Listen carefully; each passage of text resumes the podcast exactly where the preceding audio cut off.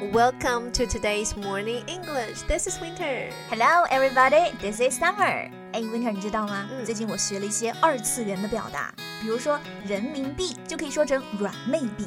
OK，那提到这个，你知道人民币在国际上的英文缩写是什么样的吗？Yeah, sure. RMB. 那我们今天啊，就来一起来看一看各种货币的这个缩写，它们的表达，看人民币到底是不是 RMB 呢？All right.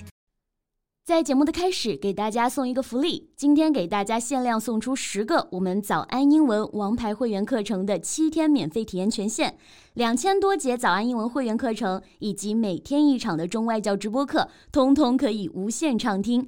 体验链接放在我们本期节目的 show notes 里面了，请大家自行领取，先到先得。那我们在讲各种货币缩写之前，我觉得可以先知道一下缩写这个单词该怎么说。I agree. The word is abbreviation. 这个单词其实以是有一点难，它本身的意思是表示缩写，可是这个单词一点都不缩，就很很长的，长对吧？嗯，那大家注意这个单词它的音节发音是 abbreviation。abbreviation Abbreviation 指的是缩写。 right So what is the correct abbreviation of 人民币 okay the official one is CNY CNY. Let me Yes. guess. CN means Chinese and Y means yuan. Exactly. CNY stands for Chinese yuan, and it's used in official and all formal cases. 哎，我想起来了，原来每次查汇率的时候，人民币后面显示的就是 CNY 三个字母，而不是 RMB。对，哎，那这个数字该放到前面，还是这个 CNY 的后面呢？CNY first. Like we say CNY 100. But you know, we can also use RMB in some informal cases. 所以其实人民币的缩写用 RMB 也可以的，但这并不是国际上通用的，只是用在平常非正式的场合了。 Right，而且其实 RMB 这个缩写后面其实还带一个符号的，就是这个字母 Y 多一横的那个符号。但是呃，因为不方便吧，所以其实有的时候就是直接在数字前面加上 RMB。 I see. But like in some daily conversation, we don't say RMB 100 or CNY 100, right? No, it would be weird. In our daily life, we just use yuan, right? It's just like in Chinese, the book is 50 yuan. 嗯，货币单位放到数字后面就好。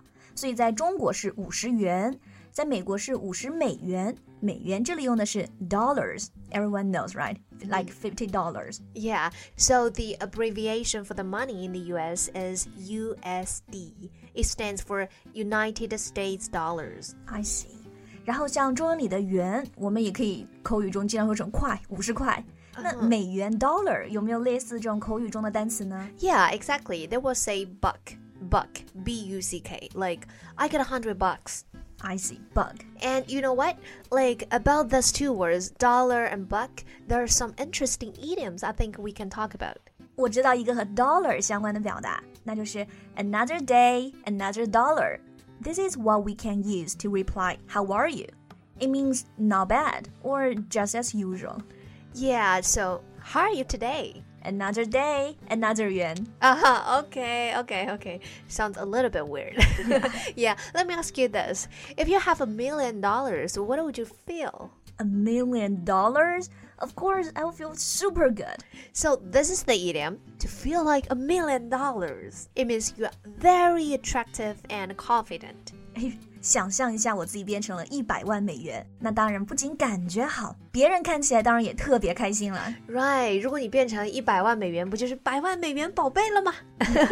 谁都喜欢，对吧？Very attractive。那我们可以来造个句哈，比方说，我特别喜欢我这条裙子，穿上它感觉嗯自信爆棚，非常非常开心，就可以说 I feel like a million dollars in the new dress。Yeah. Or we can also say, this dress makes me feel like a million dollars. Yeah, here we can also use bucks to replace dollars.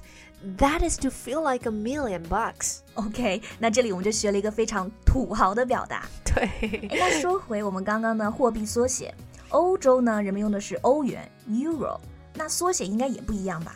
，Yeah, the abbreviation is EUR. That's the first three letters of the word euro。这个非常直接，就是 euro，e u r o 这个单词的前三个字母 e u r。 That's quite direct.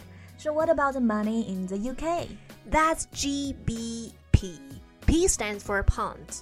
英镑的单词就是 pound。对，那学了这些缩写之后呢，以后再去查汇率兑换，那就特别清楚啦。是的。